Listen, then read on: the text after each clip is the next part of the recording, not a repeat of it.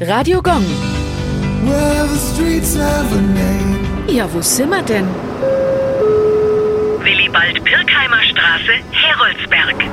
Die Willibald-Pirkheimer Straße liegt in der Marktgemeinde im Landkreis Erlangen-Höchstadt. Ihr Namensgeber war in vielen Bereichen tätig, ein echtes Allround-Talent. Unter anderem arbeitete er als Jurist, Übersetzer und Künstler. Zudem war Pirkheimer Mäzen, Feldherr und Berater von Kaiser Maximilian I.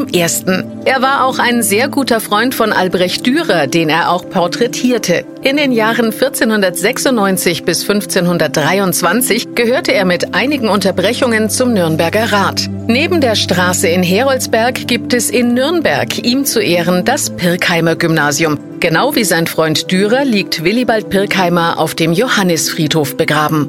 Radio Gong. Well,